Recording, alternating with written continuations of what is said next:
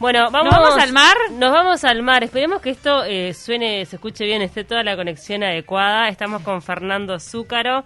Él pagó 1.500 dólares por un barco hundido del año 1886. Lo restauró y hoy es su casa. Navega por Brasil junto con su familia. ¿Cómo andás? Hola, buen día. Bien, bárbaro. Y Uruguay, Uruguay iba siempre, ahora porque estoy acá. Ahí va, ¿dónde estás ahora? ¿Estás, ¿Estás en Uruguay en qué parte? No, está en Brasil ahora. No, no, te quiero decir, navegaba a Uruguay, estaba siempre por todos los puertos, iba siempre a Uruguay.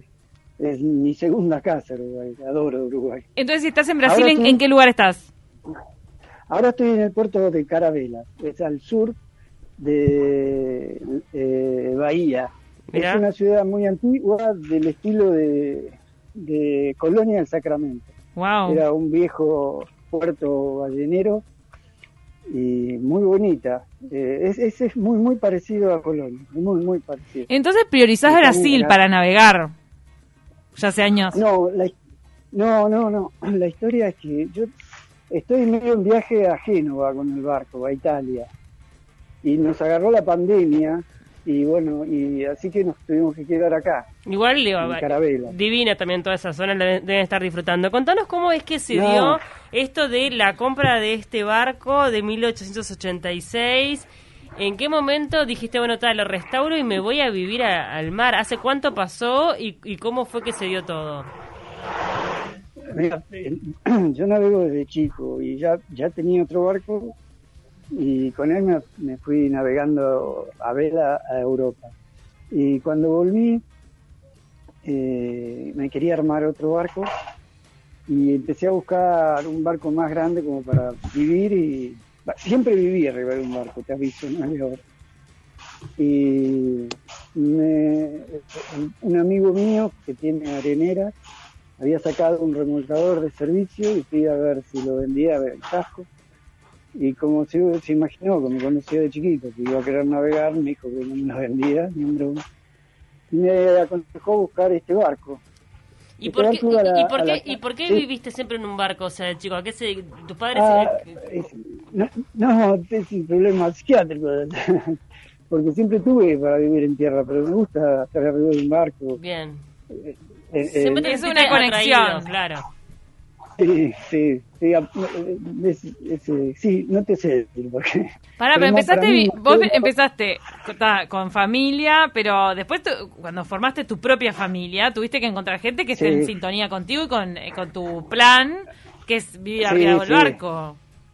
Sí, eh, Bárbara, por ejemplo, eh, eh, los abuelos vivieron siempre frente a Carmelo, pero del lado argentino. Ahí te- cuando vinieron de Polonia hicieron una quinta eh, justo enfrente, enfrente de Carmelo. Y ellos estaban, ella estaba acostumbrada a todo lo que es eh, vivir en el río, manejarse con poca luz. Y aparte es bióloga marina y ella trabajó mucho en campaña embarcada, así que tiene bastante tiempo de, de, de- de estar así arriba de un barco. El barco es a vela, ¿verdad? ¿O tenés un motor de apoyo?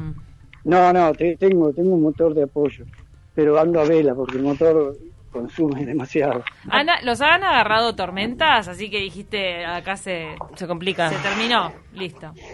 No, sí, pero nunca me gusta hablar de tormentas, más para las novelas las tormentas, pero sí, te- te- siempre hay mal tiempo, ¿viste?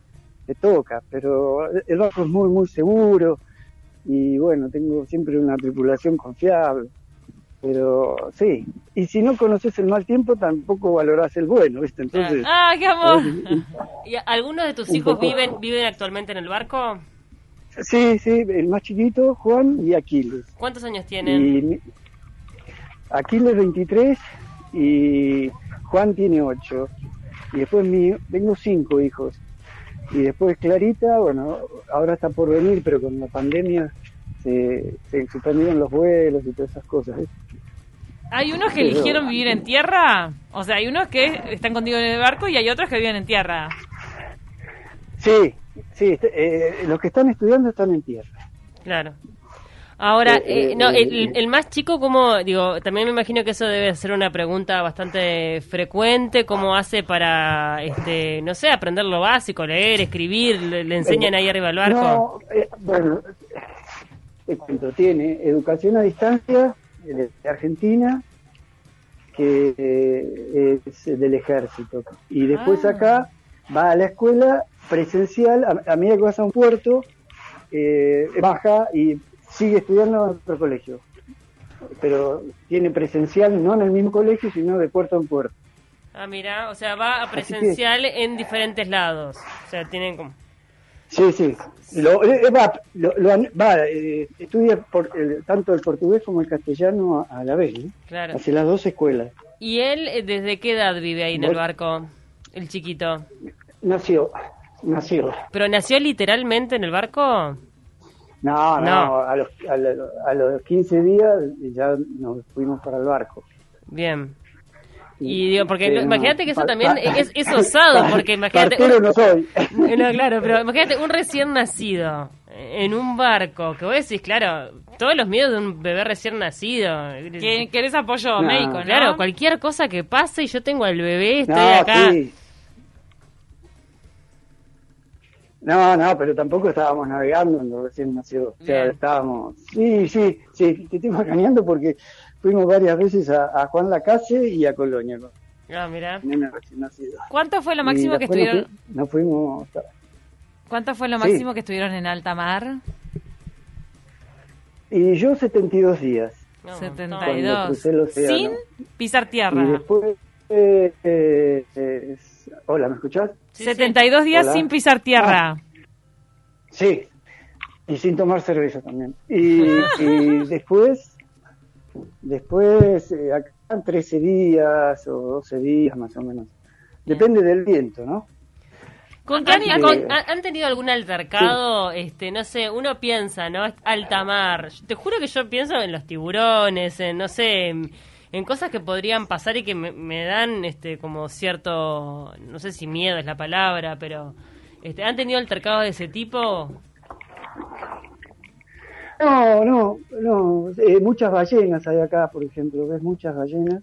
Delfines. eh, no, no. eh, tortugas, sí, sí, muchos animales por esta zona. Estamos en una zona de coral.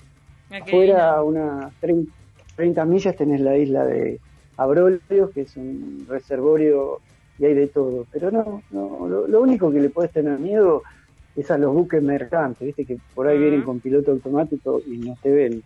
Claro. Te los cruzás. Cuando viene un buque no. mercante, vos arrancas para ¿Y el otro cuál, lado. fue, cuál fue la situación más extrema Sí, que lo- viviste en el mar? Y la más fea que puedo decir es llegando a Irlanda, que me agarró una galerna.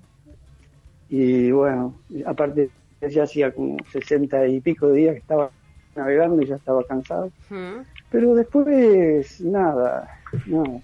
Una sola vez que inclusive salí ahí en el diario de, de Colonia, estábamos en el puerto de Colonia y nos agarró ampero fuertísimo, bajó mucho el río y quedé varado. Y me tiró la- ahí a la playa del Real y en, en el diario de Colonia dice, agarró el gringo. y tenía todo el todo el pueblo de Colonia alrededor mío. Eso estuvo bueno. Pero así, una sola bárbara, y el barco al no flotar pasa a ser una escollera, ¿viste? El, el agua me llevaba como un papelito. Claro. Eso estuvo feo. Vos concebís, vos concebís toda tu vida en el mar, ¿verdad? O sea, no es que eh, es un viaje que de repente eh, algún día decís, bueno, voy a tener que parar y me voy a sentar en un lugar. No, tu vida es en viaje. Sí, sí. No, no, lo considero, pero eh, lo que pasa es que hoy tengo 61 años y, con los años cada vez los esfuerzos los sentís más. ¿no? Entonces voy a aprovechar hasta, hasta que me- el chasis me dé, ¿no? Claro, no, porque te digo, es un trabajo Pero, también sí, duro. No, no, estamos...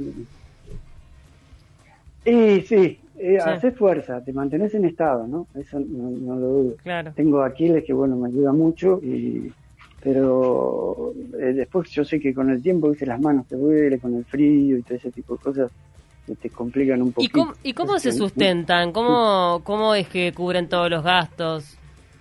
Mirá, eh, a- a- por lo pronto hacemos, por ejemplo, charter de excursiones y ese tipo de cosas. Ah, bien. Llevamos gente a bucear, avistaje de ballenas. Qué divino. Cuando vamos de un puerto a otro puerto, juntamos gente, ¿viste? Y, y, nos costeamos los costos, o, sea, válgame la redundancia, ¿no? Nos pagamos los costos de mover. Claro. Y la vida en el agua eh, no gastas mucho, porque prácticamente ropa estás todos los días con la misma. Y cuando hay sol, ni, ni prendes en los generadores prácticamente, haces la vida de sol, ¿viste? De, te levantás con el sol, te acostás ¿Se come lo que se pesca? Y comes lo que... Sí, sí. Sí, pero otra cosa, cuando estás en tierra gastas mucho más plata porque te falta sal y vas a buscar, te falta esto y vas. y ahí cuando nos falta algo, bueno, jodete. Inventamos otra cosa. Tal cual. Y después sí, cuando hay alguna cosa que se joroba del barco, ahí pasas por la guillotina. ¿Tienen que tienen que pescar todos los días? No, no, no, no, no. Eh, eh, pescamos comúnmente cuando vamos navegando, que tiramos señuelos. Y acá, por ejemplo, en el puerto que estamos, es muy barato el pescado.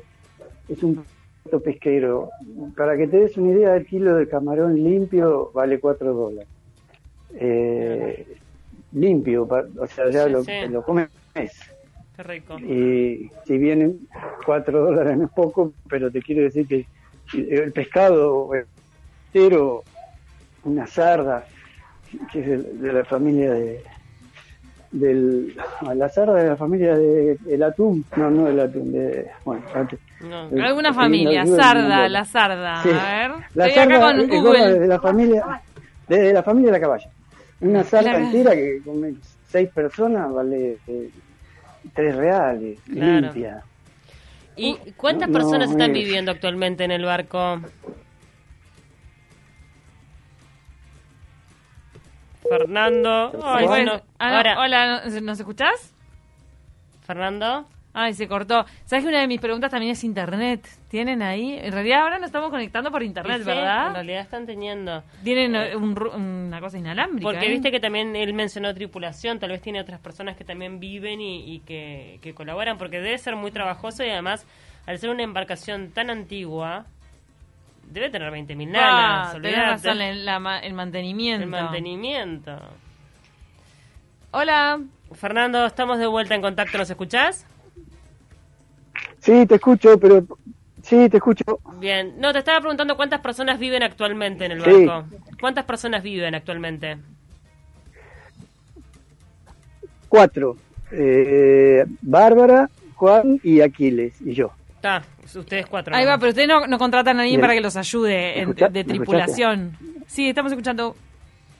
No, no, no, nada. Lo hacen todos ustedes. No, no, eh, eh, la gente viene, sí, y aparte la gente viene como tripulante. Eh, tienen que bajar velas, subir velas, toda vida de a bordo. no, no es que zafás, tenés que cocinar, tenés que... Hay equipo, se hacen equipo. Tus hijos que están en tierra, ¿qué están estudiando? Eh, la mayor Amparo Derecho, eh, eh, después Clarita estudia en Bellas Artes, animación por computación y Mateo estudia analista de sistemas. Y ellos, claro, le cuentan a la gente, no, mi familia. Naval, bueno, Claro, y, mi viejo no, mi viejo está en el barco, vive en el barco. No es muy... Qué historia, ¿eh? Sí, toda la vida. toda la vida. Sí. No, aparte, bueno, eh, todos los fines de semana uno de los nenes se traía, hacía un pijama party arriba del barco. El barco tiene ocho camarotes en Z, así que venían 10, 15 nenes. Espectacular. Y después querían venir todos. Qué increíble. ahí sí pescaban, jugaban al fútbol. Estábamos hablando de la embarcación que actualmente es la más antigua del mundo en navegación. ¿Es así, Fernando? Mira, eh, hasta hace un tiempo muy... Eh, hasta hace un tiempo era la segunda mm. más vieja navegando. Porque hay, hay embarcaciones museo y estaban restaurando una, pero bueno, esta es original, los que restauran usan los planos viejos, ¿viste? Y las hacen nuevas. Esta la saqué del fondo. Ella iba mucho a Colonia porque cargaba arena en la, en la playa de Ferrando, cuando estaba la arenera, en Colonia, no sé si llegan a ubicarlo ustedes. Y cargaba arena y traía al puerto de La Plata. Mira. Y bueno, está así que... ¿Cómo, cómo es que se llama la embarcación? ¿Qué nombre le pusiste? Originalmente, cuando salió de Italia era Luigino Palma. Después, en el año 30, se queda en Argentina y la tripulación era genovesa y le pusieron Pegli. Y cuando la saqué a tierra, la reparé en el río Luján, ahí en Tigre, y a mí me decían el gringo loco. Y todo el mundo conocía al barco por el gringo loco. Y cuando venían a ver el barco le sacaban el loco y le quedó gringo. Y le quedó gringo al barco, porque yo le iba a poner Aquiles al barco, el nombre de mi abuelo. Ah. Y así que le quedó, me, le puse, la gente le puso gringo. Mira. Contanos, van a abrir una... Le quedó gringo. Van a abrir le sacaron el loco. le sacaron el loco. ¿Van a abrir una cervecería en tierra? ¿O estaban en ese plan? estoy con ese proyecto. Sí, sí. Queremos ver si podemos tener alguna rentita para la época de vaca flaca.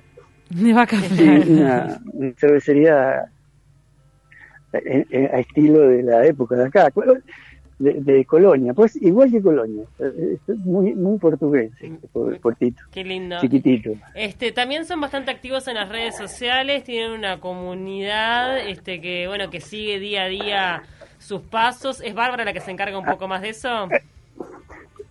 Sí, olvídate que de pedo hablo por teléfono, yo soy una de madera. ¿Cómo es la cuenta de, de Instagram para encontrarlos? ¿Cómo es la cuenta? ¿Vos te acordás, Pau? ¿Cómo? Goleta.gringo. Ah, goleta.gringo. Goleta.gringo.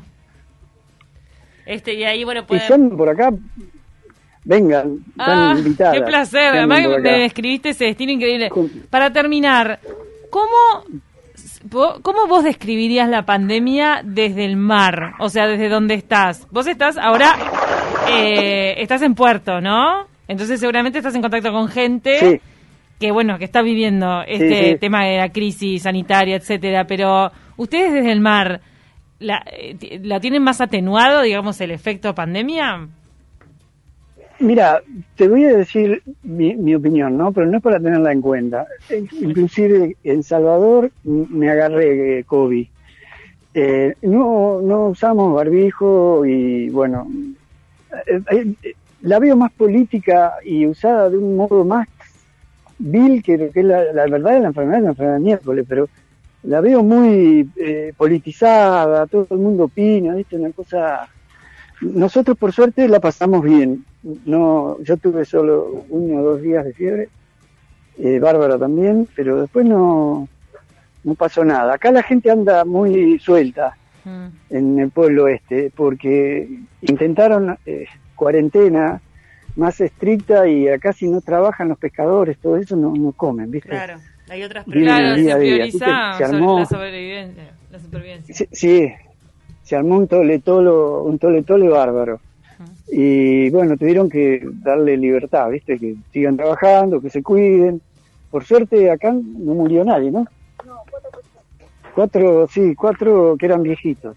En toda la región, ¿eh? Cuatro personas, pero eran personas eh, eh, mayores.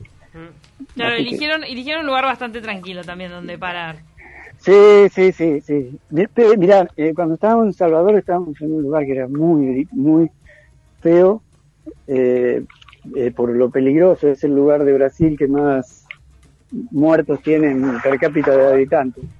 Y ahí nos agarramos el hobby. Mm. Ahí no, no, pero sí, un lugar que lo que pasa es que el barco cala tres metros y no tengo muchos lugares para estar cerca de la costa. Eh, y bueno, nos mandaron ahí a esa bahía, que hay un pequeño muelle de un yachty club, y, pero era de terror la zona, no podíamos ni andar por la calle. Era, era bravo. Fernando, tenemos que ir, cerrando. Te mandamos un abrazo grande. La verdad es que es una inspiración para mucha gente que debe también tener ese mismo sueño que vos de vivir en alta mar, este, y, bueno, y también sos una muestra de que se puede hacer, de que hay gente que, lo puede lograr. Así que te mandamos un abrazo grande y los invitamos a todos a que te, lo sigan por Instagram, que ahí van a ver todas sus aventuras. Bueno, eh, eh, bueno, les mando un beso y muchísimas gracias por tenerlo en cuenta. Y bueno, a Raúl, dice Bárbara, el seguidor de Instagram, bueno, le mandan un beso acá. A Raúl también le mandamos un beso y escúchame, y, y, te comento, el único impedimento en todo es uno mismo para las cosas que quiere hacer. Así que todo se puede. Hay que cuestión de ponerse el objetivo. Totalmente. Y, y, cada palo que te tiren, que sea para calentar tu caldera, para seguir para adelante. La verdad, qué lindo mensaje. Acá Muchísimas gracias. No. Que estén buenos los camarones. No, por, por tenernos en cuenta y bueno. Sí, sí, entra en la página, vas a ver. qué rico, qué, qué malo, qué peleador. Que con ganas de comer camarones, qué rico, por Dios. Abrazo grande para toda la familia. Bueno, vengan. Un beso y gracias por tenernos en cuenta. Fernando Zúcaro. Ah, no, te, estaba diciendo al final nada más. Gracias.